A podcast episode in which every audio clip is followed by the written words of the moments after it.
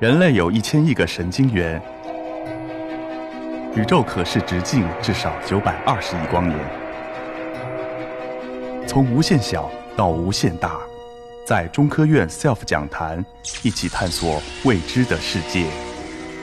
本节目由中科院 SELF 讲坛出品，喜马拉雅独家播出。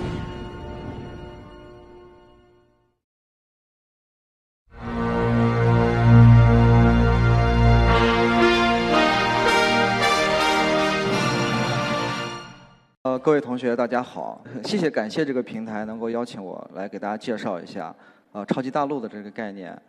呃，我今天所报告的这个主题，这七个字就是我想传递给大家的所有的信息，就是我们这个地球曾经存在过超级大陆，而且这个超级大陆的每一次的存在和这个裂解都是有节奏的。呃，介绍超级大陆之前呢。我还想跟大家分享一下，什么叫做大陆？我们现在所说的这个大陆，就是指大陆地壳，啊，不是指的这个港澳台大陆的这个中国这个大陆。大陆呢，是一个非常非常特殊的存在。在后面这张图，我们可以看到，这是美国航天局和这个加州理工 GPL 空气动力学实验室做的现在人类关于所有的太空的探测的任务，并且是已经执行完的。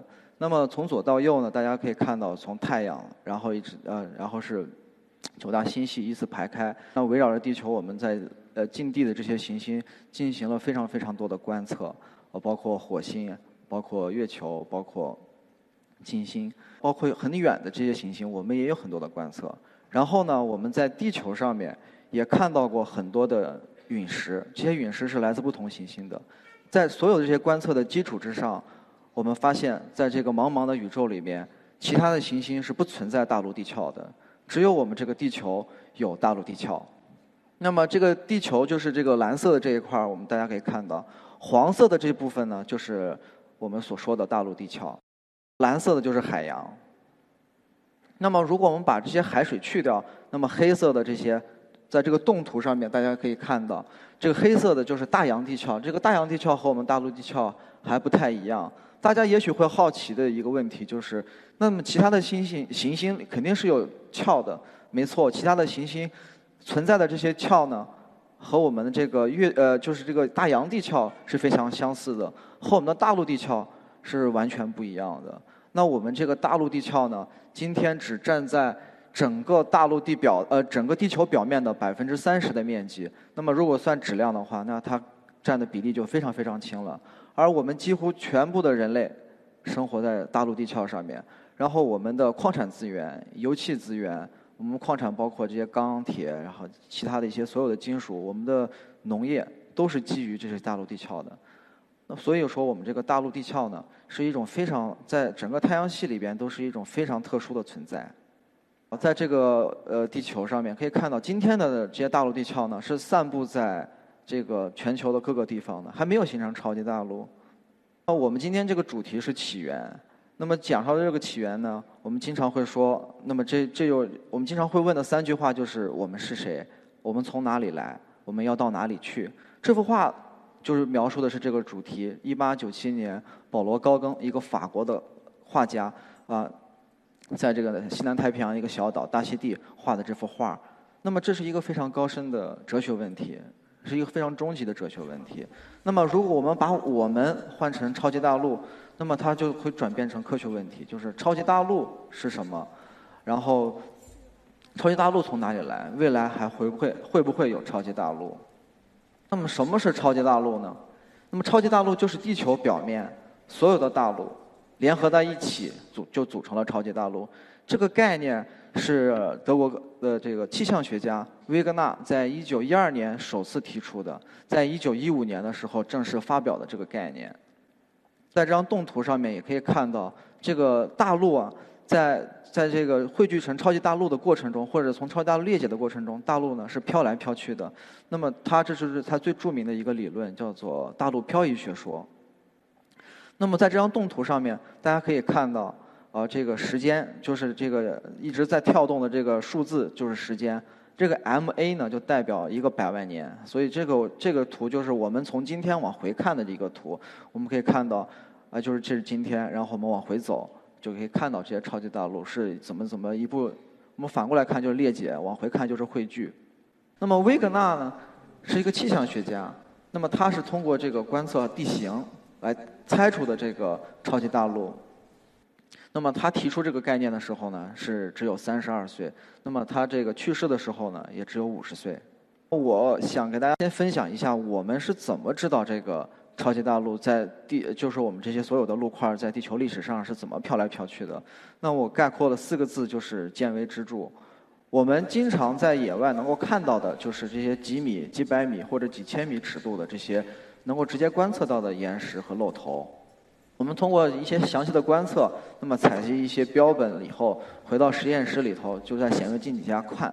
那么这个就是岩石和矿物尺度的，那么它顶多就是厘米级或者是到微米级。那么通过这些再观测一下，那么还要进进进再进积极一步的观测的话，那么就会集中到矿物和矿物包裹体的尺度。那么最右侧的这张图呢，就是一颗金刚石，大家也知道这就是钻石。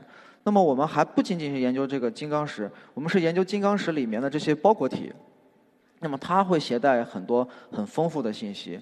那么我们通过比如说呃几米的这种露头，再到矿物包裹体，再到这些矿物这些尺度，我们想要了解的就是地球是怎么演化的。那么地球怎么演化？它涉及的就是一个呃板块尺度的，或者是跨圈层的尺度。那么最后呢，想要了解的就是整个行星怎么演化的。所以我们地质学的研究，它的这个尺度跨越非常非常的大。刚才跟大家提到的就是我们主要研究的就是岩石的露头。那么我就用微信的小程序呢，投了一下我曾经去过的一些地方。那么这就是这些标记就标示了我曾经去过的地方。我们知道，呃，地球上的这些大陆的每一块儿都不太一样。那么它所记载的信息就不一样，比如说，呃，最呃这呃这侧的这个图就是我在这个珠峰大本营的这个五千二百米的地方照的相。那么我们大家都知道，珠穆朗玛峰是全世界最高的一个山峰。我采的这些岩石绝大多数都是灰岩，这些岩石全都是在海底形成的。也就是说，这些曾经在海底形成的岩石，今天全都跑到了世界的最高峰上面。所以可见，我们的这个地球的变动是非常非常大的。那么我们在野外呢，其实也是会遇到很多很多的问题的。比如说，我们的车会卡在这个岩石的缝儿里，那么会陷在河滩里，或者会陷在这个雪地里头。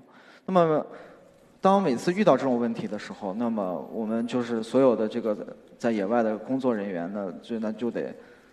呃，共同的付出去挖这些挖车呀，或者是推车。那么不管是谁，不管是外国科学家还是中国科学家，在我们这个研究的过程中，会经常的就是旅行。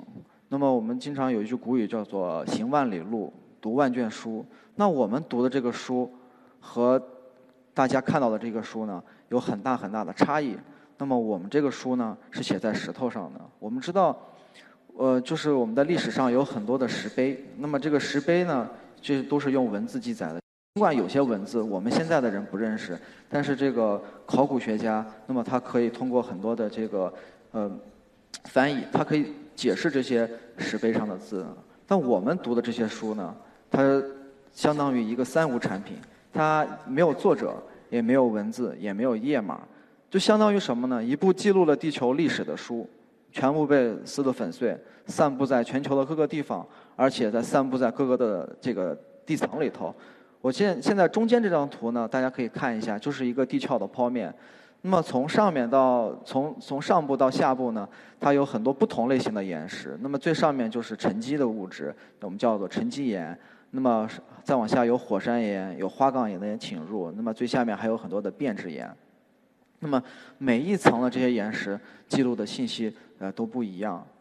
那么这个呢，我给大家举个小例子，就是我们在野外经常看到的一些岩石的露头。那么中间呢，它有一呃有一个地质锤呢，作为这个比例尺。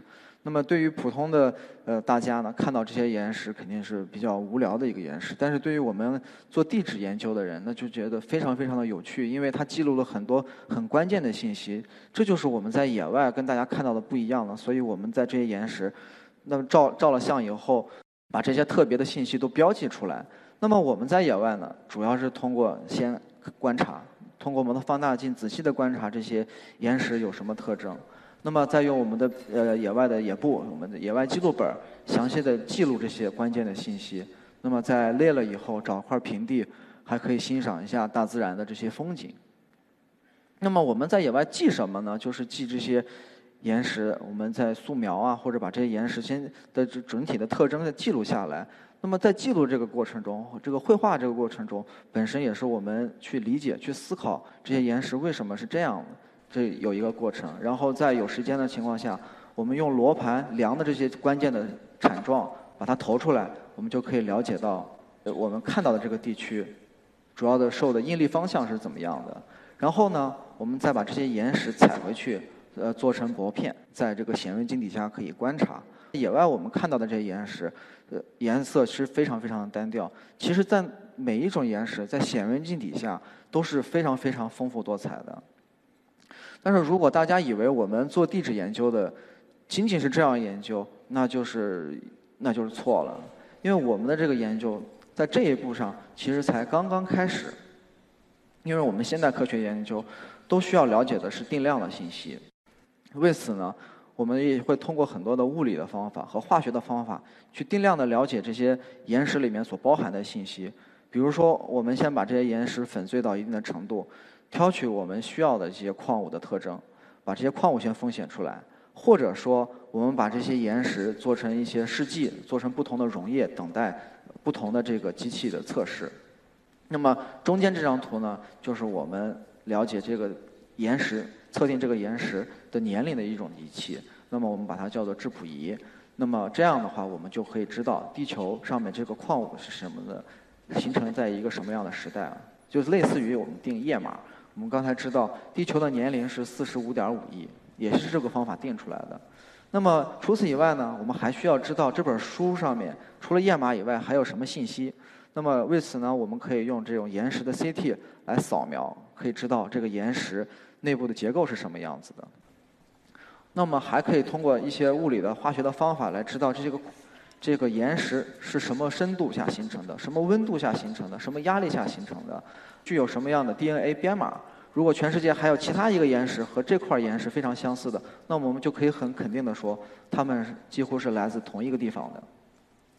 通过测试这些东西呢，我们仅仅是知呃仅仅是知道了一部分，就像我们在医院里面。我们知道这些指标是没有用的，还需要有医生来判断这些东西到底包含了什么样的信息。刚才给大家介绍，那么三亿年前有一个叫潘吉亚超大陆，这个潘吉亚呢是个古希腊词，这个 P N A G E A 是一个 P N A 就是所有的，G E A 就是所有的呃是陆地的意思，潘吉亚就是三亿年前那个维格纳说的这个超级大陆。那么刚才吴老师给大家介绍，就是有很多很多的恐龙。其实那个时候的恐龙全部生活在一个超级大陆上。我们看这个图，我们就可以看到，那么在这个非洲和这个南美洲有很多很多很相似的恐龙。那么这些恐龙是不能够游泳的。那么它们是怎么横穿这些海洋的？就是说明当时是没有海洋，这所有的大陆是连在一起的。那么还有很多陆生的植物，它们也是没有腿的。那么它就是因为所有的这些大陆是连在一起的，这就为我们解释了我们很多的困惑。那么除此以外呢，呃，我们还可以在当时在现在的南北极可以看到很多阔叶林的植物的化石。那么说明南北极的这些物质呃大陆呢是从热带飘到这个南北极的，而在我们赤道附近又有很多这个冰川的痕迹。那么说明这个赤道附近的岩石是由南北两极的这个呃大陆飘过去的。那么讲完这个潘加超大陆以后呢，在地球更早一期还有一个超大陆，这个七亿年前，那么还存在一个叫罗提尼亚超大陆这样一个超大陆。我们知道的有一个概念，就是地球自五点四亿年以来，我们叫做显生宙，也就是说五点四亿年以后，我们就有了比较高级的生命。在之前，我们叫隐身宙，是没有生命的。所以我们来恢复这个超大陆，所有的证据都取决于我们这个岩石的记录。我们知道，越老的岩石，那么被改造的越强，所以呢，恢复起来也就越难。那么，呃，七亿年前这个罗迪尼亚超大陆呢，那么是在一九一九七零年就提出来这种假设，那么在两千零八年的时候才有了非常好的这个制约，那么对它的重建图也有非常好的制约了。那但问题是，我们知道了罗迪尼亚超大陆它有什么意义呢？主要是对于我们生命起源有非常大的启示作用。就是在七亿年前，这个超大陆呢，彻底的改变了全球的这个气候和环境。那么当时呢，形成了一个雪球地球，这是整个地球呢都被这个冰雪覆盖。那么在这个冰雪覆盖的这个地球下面，那么因为这个冰雪覆盖的这个原因呢，它往这个海里面就有很多的营养物质的输送，让这个海底呢非常的富营养物质。那么所以在前寒武纪的埃迪卡拉纪呢。就孕育了这些生命，让这些生命有了很多的养分。那么，这就是我们前寒武纪生命大爆发最主要的一个因素。这个罗迪尼亚有什么意义呢？这个名字是什么意思呢？这个名字本身就是孕育生命的意思。那么，这是一九七零年这个麦考林夫妇，那么他们在呃西伯利亚研究的过程中，这是一个俄语的词根，就是说。他们呃，他们是古生物学家。那么，在这个前寒武的地层里面有很多这个生命的迹象。那么，他们命名为这个罗迪尼亚超大陆。在七亿年以前呢，那么还有一个超大陆。那么，这个超大陆呃命名为哥伦比亚超大陆。那么，这个超大陆呢，是一九九七年的时候，哈佛大学的霍夫曼教授预测的。那么，当时他预测呢，只是根据一些区域的概念。大家可以看到我们这个图。只能从十五亿年，就是一一五零零开始。为什么从一五零零开始呢？就是因为这张重建图是两千零二零一七年呃这个在网上发布的。为什么只只到一五零零年呢？就是因为再往前的历史是不明确的。我们知道，我们地球上是有板块构造的。这个板块构造是我们这个地球和所有其他星球作为区别的一个很关键、很关键的标志。那么但是这个板块构造并不是地球一诞生就有的，是地球演化到一定时期才有的这么一个特征。那么十八亿年前的这个超大陆的重建，就对这个板块构造的起源启动有非常非常之重要的因素。而这个重建图，大家看到只能到十五亿，就是因为我们对这个十八亿年前的超大陆还没有能够很好的制约。因此，那么我的团队呢，在二零一五年的时候，就对我们这个华北的这个地区，就是北京啊，到山西啊。啊，到东北、到河南这么一个区域呢，对这块区域进行研究。那么我们发现，华北的这个区域呢，跟在地球历史上和西伯利亚的某个区域的岩石非常非常相似。那么它们有可能在十八亿年以前是连在一起的。那么我们这个工作呢，就对这个我们这个中国一个最古老的这一个小的陆块，那么在十八亿年前它处于什么样的位置？那么这个对。十八亿年前，这个超大陆的重建呢，有一些小小的推动的作用。我们说地球有四十五亿年，那么第一个超大陆有比较充分的证据，只在二十亿年前才出现，而在二十亿年以前的所有的这些东西还没有很明确的证据来提示我们是否有其他更古老的超级大陆。在二零一四年的时候，澳大利亚的这个。呃，科学家 Peter k a y w o o d 给这个是二十亿年以后的定名呢，他们叫这个地球的中年期。那么我们可以看到，地球进入中年期以后，那么出现了若干次的超大陆，而每一次超大陆呢，都进一步的把我们的地球呢，往这个更加宜居的这个方向来调节。比如说，我们知道我们人。或者我们很多现在的生物生活是需要很多氧气的，但是在地球早期呢，氧气是非常稀薄的，大气也也非常稀薄。那么在第一次超大陆，就是哥伦比亚超大陆在汇聚的过程中，那么大气的氧气一下子增加了非常非常多。那么在第二次超大陆的时候，我们就说罗丁尼亚超大陆的时候，我们就是孕育了生命，就是前寒武纪的生命大爆发开始了。那么我们第三次超大陆的时候，也有大的冰期。那么第三次超大陆还有一个特殊的现象，就是在海底在二叠纪的三叠纪的时候，海底的生命呢有一次大灭绝。这次大灭绝呢，就导致了我们现在在我们的这个山西或者很多其他地方，那么有很多的石油，有很多的煤，就是这些海洋这些生物大灭绝所造成的。那么最后一次呢，我们现在没有处在这个超大陆，但是是在超大陆正在汇聚的过程中。我们知道啊，印度和欧亚大陆碰撞啊，形成了喜马拉雅山。那么阿拉伯和欧亚大陆碰撞，形成了扎克罗斯山。那么非洲也正在和欧亚大陆碰撞。正是因为这些碰撞，所以这些非洲起源的这些人类可以走出非洲，那么迁移到全世界各个地方。我们说这个天下大事，合久必分，分久必合。那么这个是在呃《三国演义》元末明初的时候，罗贯中老师就已经提出来，这是他对中国历史的一个经验的总结。其实我们把这个这段话放在地球演化的历史上，也可以看到，那么所有的大陆也是分分合合、聚聚散散。那么未来确实还有一次超大陆，也是美国哈佛大学霍夫曼教授在一九九九年就预测了。那么他并且给这个超大陆起了名字，叫做美亚超大陆。也就是说，美美洲和亚洲碰撞就将形成下一次超大陆。但是现在的争议的问题在于，美洲和亚洲碰撞通通过哪个方哪种方式碰撞？有一种方式是我们中间的大西洋先闭合，那么还有另一种方式是。太平洋线闭合，所以形态不一样。可以看到，那么美国、美洲和亚洲是一定要碰撞的。具体是怎么碰撞，还有待时间的检验。而下一次超大陆的出现呢，是在2.5亿年以后，也就是250百万年以后才会出现。地球物理的方法知道，我们整个地球有六千多公里，这个半径就六千多公里以后。但是我们现在直接观测到的证据。